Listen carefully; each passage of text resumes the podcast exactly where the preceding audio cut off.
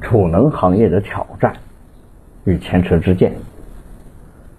韩国储能电站的火灾调查，自二零一八年五月开始，韩国储能行业连续发生了二十三起严重的火灾，其中十四起在充电后发生，六起发生在充放电的过程中，三起是在安装和施工的途中发生的火灾。来自学术界、研究机构、测试和认证机构等十九名储能领域的专家组成了调查组，对二十三个事故现场的数据进行了分析。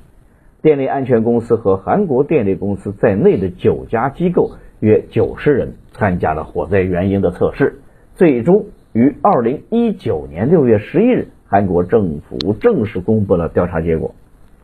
事故调查结果的原因。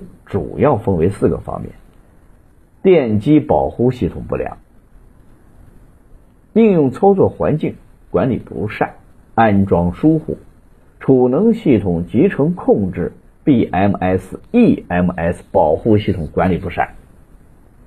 根据火灾事故的调查结果，政府决定加强储能系统的制造、安装和运行阶段的安全管理。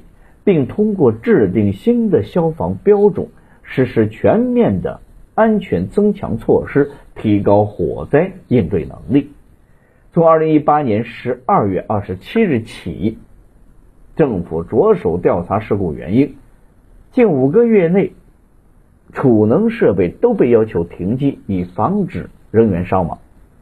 LG 化学公司、三星的 SDL 公司和 LS 工业系统公司。等储能企业由于政府多次推迟公布火灾原因而陷入经营的危机。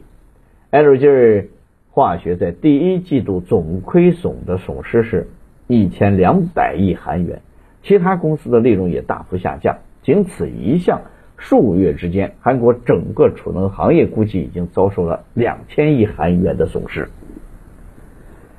从专业严谨的第三方角度讲。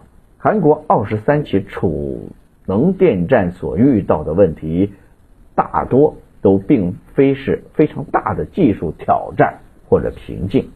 第三方公司在对储能电站进行系统性安全排查的过程中，对于电气保护、安装、管理系统等都有完整的标准和成熟的经验。